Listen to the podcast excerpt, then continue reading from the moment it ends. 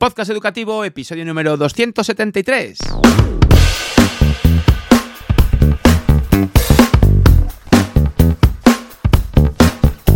Hola, ¿qué tal? ¿Cómo estás? Muy buenos días, soy Juan José Millán y te doy la bienvenida al podcast educativo, al episodio número 273 del podcast en el que tratamos temas de educación, de psicopedagogía, de psicología, lenguaje, docencia, dificultades de aprendizaje, en definitiva, todo lo que puede interesar a padres, madres y profesores de todos los niveles educativos.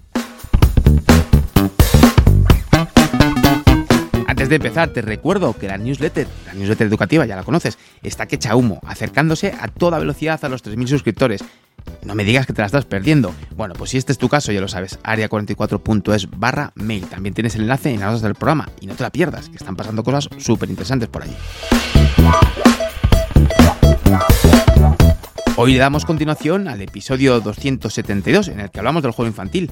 Sin duda alguna, realmente importante, realmente interesante y realmente necesario poder conocer muchos de los aspectos que están relacionados con el juego. Hoy nos centramos en ver esas relaciones que existen entre el juego y el aprendizaje, aspectos emocionales del juego, juegos educativos y la importancia del equilibrio entre el juego y dedicaciones, vamos a decir, bueno, pues de componente más académico. Y ahora te lo cuento todo, pero antes déjame recordarte que en área44.es vas a encontrar todos los servicios que podemos ofrecerte relacionados con la evaluación psicopedagógica, apoyo escolar especializado, intervención psicopedagógica, formación y docentes y muchas cosas más. Y ahora, sin más esperas, vamos a hablar del juego infantil otra vez.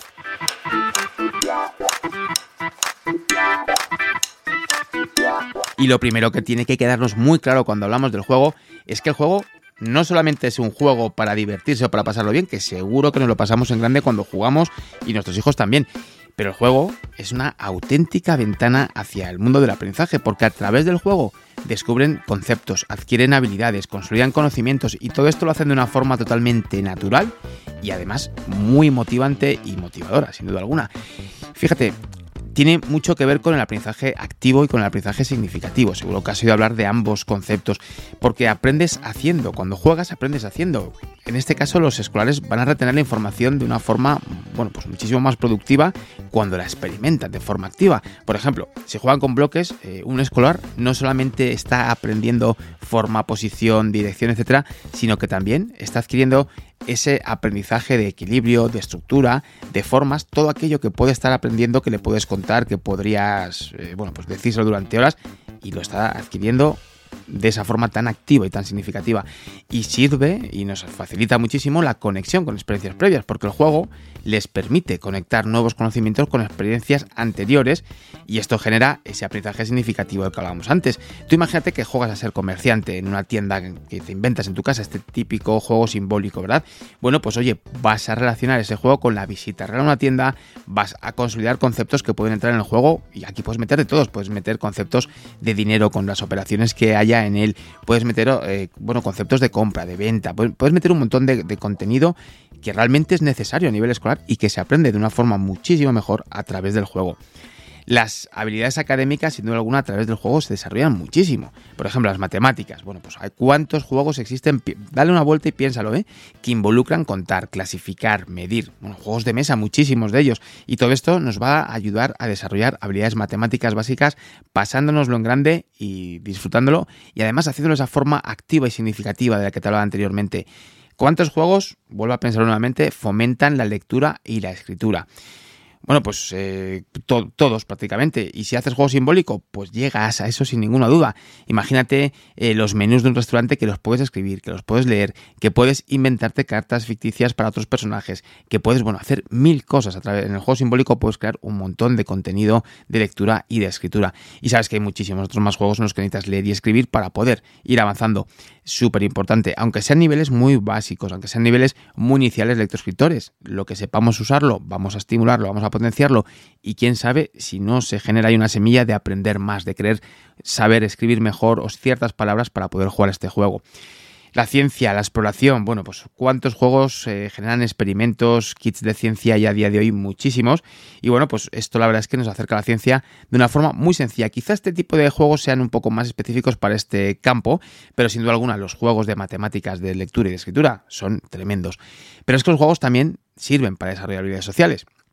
Y una de las habilidades sociales que mejor desarrollo y que más importante, al menos a mí me resulta, es el trabajo en equipo. ¿Cuántos eh, juegos de grupo enseñan a los escolares la importancia de colaborar, de compartir, de trabajar juntos hacia un objetivo común. Aunque parezca que no tiene nada que ver con el trabajo que hacen luego en clase, es que es lo mismo. Si no adquieren este tipo de aprendizaje en clase, ¿cómo se lo vas a explicar? Es muy complejo, así que juegos que fomenten el trabajo en equipo. Y también hay juegos que trabajan y abordan de forma directa la resolución de conflictos. Y es que sin duda alguna, a través del juego se resuelven un montón de desacuerdos, se negocian, se busca soluciones de manera pacífica, es fantástico verlo. Claro, todos estos juegos son fantásticos y tenemos que jugar con ellos, con nuestros hijos o incluso con nuestros estudiantes. También es una forma fantástica de, trabajar con ellos. Pero aquí lo que es muy importante es el rol de la persona que participa en ese juego dirigido. Lo primero que tenemos que hacer como facilitadores de juego es justo eso, facilitar el aprendizaje no tenemos que dejar pasar ninguna oportunidad, tenemos que usar el juego como herramienta para introducir conceptos y para introducir habilidades de manera lúdica. Antes te contaba de ese juego simbólico en el que, bueno, pues que igual se, no sé, se plantan ciertas semillas de querer aprender a escribir ciertas palabras. Bueno, oye, importantísimo, estamos jugando a escribir estas palabras. Pues voy a pedirte todo comidas que vayan con B, todo comidas que vayan con V, comidas que vayan con una R fuerte al principio de la, de la palabra. Te voy a pedir palabras que escriben con G y con U, con diéresis. Te voy a pedir palabras X, ¿vale? Es decir, tenemos que estar muy atentos a qué aprendizaje queremos facilitar. Y luego, por supuesto, hay que estar con los ojos muy abiertos, sobre todo en el aula, sobre todo en el, en el centro escolar, y observar a los niños cuando juegan observarles cuando juegan nos va a dar una pista muy importante, ya no solamente de si juegan bien o mal, vamos a decirlo así, pero nos va a dar pistas sobre todo lo que hemos visto antes, sobre esas habilidades sociales, sobre el trabajo en equipo, sobre la resolución de conflictos. Bueno, pues algo que realmente nos puede ser muy útil para trabajarlo después en el aula. En casa, cuando nos vamos al parque, cuando jugamos en el jardín de la organización, en cualquier lugar, vamos a poder sacar también un aprendizaje muy importante si observamos el juego de nuestros hijos. Si tú eres padre, o madre, ¿tú juegas con tus hijos? ¿O les dedicas tiempo mientras ellos juegan? Y dedicarles tiempo a veces es no hacer nada más que mirarles. Yo, bueno, la verdad es que me cansa mucho cada vez más ver a muchos padres, muchas madres, que en el parque sus hijos juegan, pero ellos están con el móvil. De vez en cuando miran para que no se despiste, para que no se haya perdido, pero no miran cómo juega. Y es una pena porque sacamos una información realmente valiosa, tanto para el colegio como para nosotros como padres, como para ayudar a nuestros hijos en muchos aspectos. El valor del juego como herramienta de aprendizaje es tremendo y a partir de él pueden salir miles de necesidades a cubrir que desde casa o desde el aula lo tenemos que hacer. Y antes te decía parque, padre madre, pero ahora te digo, eres profe, miras a tus hijos cuando a tus hijos no, a tus estudiantes cuando juegan en el patio del colegio. Bueno, pues hay que empezar a hacerlo. A lo mejor puedes mirar desde una ventana para no interrumpir su exploración. Seguro que el día que vigilas sí, pero el día que vigilas estás a mil cosas más. Céntrate en, cogerte un día o dos en los que vayas a observar a determinados alumnos y plantete qué quieres observar de ellos. Te he, te he dicho muchas cosas importantes, muchas claves. Resolución de conflictos, trabajo en equipo, y bueno, eh, simplemente si te centras en ver cómo lo hacen en el juego, te dan unas herramientas para el aula tremendas hazme caso, plantate esos interrogantes, obsérvalo y luego verás cómo lo que te digo es totalmente cierto. Pero es que el juego no solamente nos importa por el desarrollo cognitivo y también el físico, por supuesto, sino que también juega un papel determinante en algo que es importantísimo, efectivamente, en la salud emocional. Es que a través del juego expresamos sentimientos, comprendemos emociones y aprendemos muchas veces a gestionarlas. ¿eh? ¿Cuántas veces preguntamos sobre el juego simbólico cuando hacemos una evaluación, verdad? O cuántas veces se preguntan infantil sobre el juego simbólico en los primeros cursos de primaria. O incluso a chavales de 18 años que les preguntamos a sus padres si han hecho juego simbólico los niños de pequeño y te preguntan, uff, no me acuerdo. Seguro que sí que te acuerdas. Pero, ¿por qué? Porque es esencial, tanto para lo que te comentaba anteriormente como para lo que te voy a contar ahora sobre la salud emocional. El juego simbólico es un reflejo de la realidad y a través de este juego recreamos situaciones de la vida cotidiana y procesamos, entendemos eventos, entendemos conductas, entendemos emociones. Si yo vivo una mudanza, puedo jugar a mudarme a una nueva casa con otros juguetes y puedo ayudarle a procesar el cambio, puedo crear un entorno maravilloso al que va a ir y eso a lo mejor le cambia un poquito la forma de ir. Pero ahí también podemos valorar la canalización de emociones que se va a generar a través de él, porque le estamos creando un espacio totalmente seguro, estamos en casa o estamos a lo mejor en el aula en un momentito de clase, eh, creando ese lugar para que exprese sus sentimientos, ya bien sean alegres, sean tristes, sean de miedo, sean de enfado, pero puede liberar esa tensión, puede liberar esa emoción que le está amargando, que le está generando malestar y puede hablar sobre ella. Además el juego nos permite también superar una gran cantidad de obstáculos. Por ejemplo, los rompecabezas, los juegos de estrategia, los puzzles, nos enseñan a enfrentarnos a una dificultad, nos enseñan a ser perseverantes y nos enseñan, en última instancia, a desarrollar esa resiliencia de la que hemos hablado varias veces. Y aquí viene algo que a mí me gusta mucho, que es el aprendizaje a través del error. Algunos te dicen aprendizaje a través del fracaso. Bueno, no tiene por qué ser un fracaso como tal, ¿no? Pero aprender a través del error es muy importante porque a veces nos equivocamos cuando estamos haciendo un puzzle y tenemos que equivocarnos para darnos cuenta de que esa pieza no va ahí y encontrar la que va ahí. Oye, no me he equivocado, he aprendido qué pieza va aquí, he encontrado una estrategia para desarrollarlo.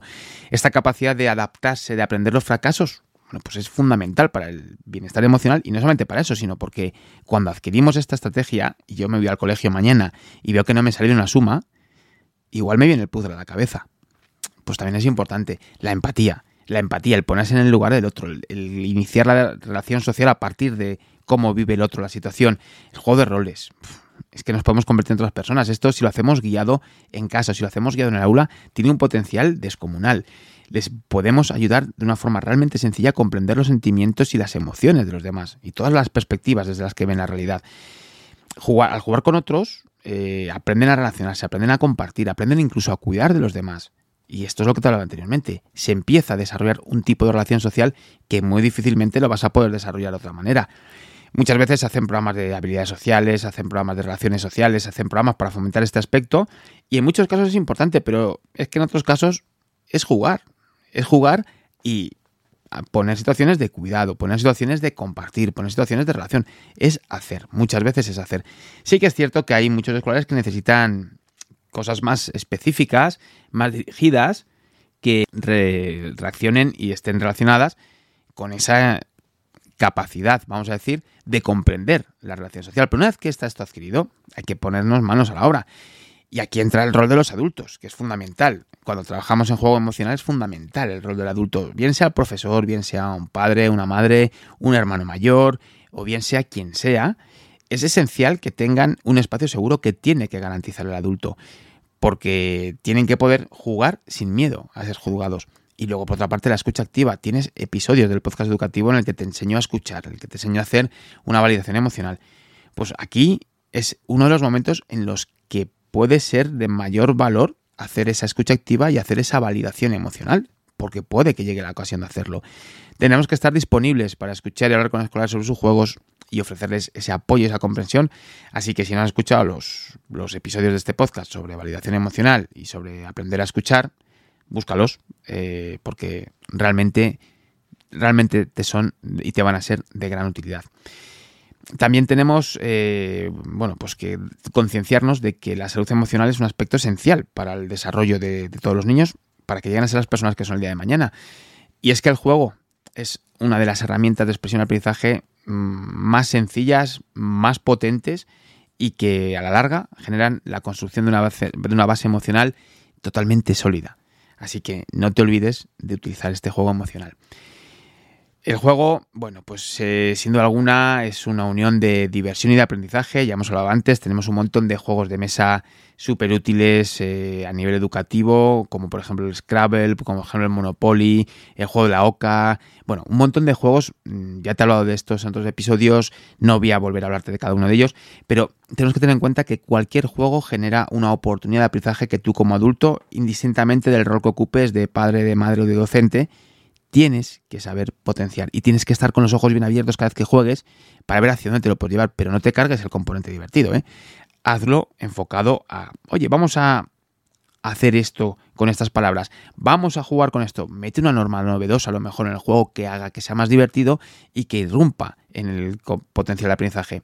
Y luego tenemos un montón de juegos digitales, cada vez hay más y vamos encontrando muchísimos y cada vez se adaptan más. Pues un ejemplo muy claro es el de Minecraft, por ejemplo, ¿no? El Minecraft, el Minecraft Education, esa versión que es para educación, que es fantástica, que es una pasada, porque aprendes conceptos de ciencias, de matemáticas, de historia, y mientras tanto vas construyendo un mundo virtual que les encanta. O sea, es decir, a día de hoy tenemos un montón de, de herramientas súper útiles. Tenemos muchísimas herramientas también para trabajar el desarrollo motor y la construcción, y esto es importantísimo son una gran base para desarrollo de praxias visoconstructivas, praxias ideomotoras. Es realmente importante para la lectoescritura, sobre todo para la, escritura, para la motricidad fina. Juegos del Lego. Eh, bueno, Es que esto nos sirve para todo, ya no solamente para construir y para el desarrollo motor y para esa visopercepción, la construcción, para generar una buena pinza escritora posteriormente, que también podemos trabajar a tareas eh, más numéricas, más matemáticas. Con Lego hay mil cosas que se hacen interesantísimas. Los puzzles, bueno, los puzzles, bueno, pues podemos armar rompecabezas, puzzles y, bueno, pues con esto trabaja muchísimo el reconocimiento de patrones, el pensamiento lógico. Hay tantas cosas que puedes hacer a partir de cualquier tipo de juego. A mí los juegos del Lego, los puzzles y ese Minecraft Education me parecen que son fantásticos. Los juegos educativos, todos, sin excepción, nos ofrecen una oportunidad para que nuestros hijos o para que nuestros estudiantes aprendan de esa forma activa, significativa y sobre todo participativa, porque adaptan contenido educativo a un formato lúdico. Ahora hablo de estos juegos educativos que te decía anteriormente, y esto facilita la retención y la comprensión de la información. Y los juegos sociales, vamos a decirlo así, pues nos enseñan todos esos aspectos tan importantes a nivel social, a nivel emocional, bueno, pues tremendo, ¿no? Además, al jugar, todos los escolares desarrollan actitudes muy positivas hacia el aprendizaje, lo que puede tener un impacto realmente llamativo en la actitud hacia la educación en general. Y claro, llega un momento en el que te dicen muchas familias, es que mi hijo no tiene tiempo de jugar, está todo el día estudiando. O al revés, no estudia porque se pasa todo el día jugando. Bueno, pues aquí viene esa importancia de equilibrar juego y estudio. La verdad es que diría que es eh, la virtud de encontrar el delicado equilibrio entre el juego y el estudio, ¿eh? porque es muy complejo. Ya no solamente me refiero a niños de 5 años, ni de 7, ni de 8, me refiero también a adolescentes. También juegan los adolescentes. ¿eh? Pero la vida en escolar, bueno, pues esto lo sabes, está llena de descubrimientos, de aprendizaje, de experiencias. Y dos de las actividades más predominantes en su día son y deben seguir siendo el juego, vamos, de este tipo de juegos que te estoy hablando hoy, y el estudio, por supuesto. Ambas son esenciales para el desarrollo pero es muy importante encontrar ese difícil equilibrio entre ellas para garantizar un crecimiento integral. Eh, como te decía anteriormente, el juego es fundamental por ese aprendizaje experiencial, por ese desarrollo socioemocional que nos permite, que además nos genera estructura y disciplina. Esto es muy importante de cara luego a esa estructura escolar, la, pues la organización, la responsabilidad, la constancia, la persistencia. Esto es esencial para el éxito escolar. ¿eh? Y luego también está la adquisición de conocimientos específicos. Aquí viene el estudio, sobre todo. A través del estudio vamos a adquirir también conocimientos fundamentales para áreas críticas como las matemáticas, las ciencias, historia, literatura, lengua, bueno, todo. Y esos conocimientos forman parte de la educación formal, son la base, por tanto es fundamental hacer ese equilibrio. Los juegos educativos que te hablaba antes ayudan muchísimo a hacer un equilibrio, bueno, pues más fácil, más sencillo, porque estamos aprendiendo, estamos estudiando, pero a su vez también estamos jugando y eso es maravilloso. El desequilibrio es terrible. El desequilibrio es muy importante. Un enfoque excesivo en el estudio nos va a llevar a, bueno, pues a, estrés, seguro, y a agotamiento. Y eso va a afectar muchísimo a nivel de salud mental, a nivel de salud física y, por supuesto, también a la actitud frente al aprendizaje. Si me agoto, si, si ya no puedo más, me va a interesar el estudio. ¿Y cuántos escolares he conocido yo a lo largo de mi vida, de todas las edades, ¿eh? desde tercero de primaria, te diría, hasta la universidad, hasta el infinito, vamos a decir así, que están hartos de estudiar, porque están todo el día y no obtienen resultados, porque no saben hacerlo. Entonces, mejor que no estudien de esa forma, que aprendan cómo tienen que estudiar, hay que enseñarles, pero llegan a una situación de hartazgo tan grande que el, que el rechazo al estudio es, bueno, tremendo, ¿no? Y luego, sin un tiempo suficiente para jugar, independientemente de la edad que tengamos, nuestras habilidades sociales, bueno, pues no se van a desarrollar de forma apropiada y vamos a perdernos, sobre todo si lo hacemos a tempranas edades, la posibilidad de desarrollar ese primer pozo de habilidades sociales esenciales. Por tanto, lo primero, y mira, yo te recomiendo, para hacer un buen equilibrio, establecer rutinas, muy importante, que incluyan tiempo de estudio y tiempo de juego. Planifica tiempo de juego, y esto lo hago siempre. Planifica tiempo libre, planifica tiempo para no hacer nada. Planifica cosas que quieres hacer también o cosas que quieren hacer tus hijos o que les gusta, porque así saben que pueden dedicarse al estudio durante un tiempo y que van a tener un tiempo para jugar a lo que quieren. Fomenta muchísimo el juego creativo. En lugar de depender únicamente de juegos digitales, de juegos que son fantásticos para ellos, les encantan y ya son una herramienta social también, pero crea también un espacio para juegos creativos, porque esto les va a ayudar muchísimo. También no te olvides de hacer actividad al aire libre, esencial. Y si, como te decía hace un ratito, conseguimos integrar el aprendizaje en el juego, pues es fantástico. Y aquí están los juegos educativos. Una manera fantástica de combinar juego y estudio. ¿Que quiero jugar a cosas digitales? Bueno, oye, no te preocupes, pues tenemos estos juegos que son educativos, pero no les quites tiempo también de hacer juego puro y duro, porque es que si no, si no, no va a funcionar. Pero los juegos educativos digitales hay miles y no digitales también. Que permiten a los escolares aprender y divertirse y tener sensación de que están jugando. Equilibrar el juego y el estudio es esencial para ese desarrollo global de los escolares. Porque ya sabes, mientras que el estudio nos da sus conocimientos y habilidades académicas, el juego nos va a dar oportunidades de desarrollo socioemocional y práctico. Si reconoces la importancia de ambos, te das cuenta de ello, si nos esforzamos por encontrar un equilibrio, vamos a asegurar que tu hijo, que tu hija, que tu estudiante pueda empezar a crecer de una manera totalmente equilibrada, totalmente homogénea y que no deje nunca ninguna de las dos cosas tan importantes que tiene que hacer en su profesión de ser niño, que es jugar y aprender un montón de cosas. Y aquí lo dejamos, hasta aquí llegamos con este episodio 273 del podcast educativo en el que te he contado distintos aspectos sobre el juego, el aprendizaje, el desarrollo emocional, social, bueno, pues un montón de cosas interesantísimas. Como siempre, muchísimas gracias por estar al otro lado del micro, porque gracias a ti, el podcast educativo, ya lo sabes, es una auténtica realidad.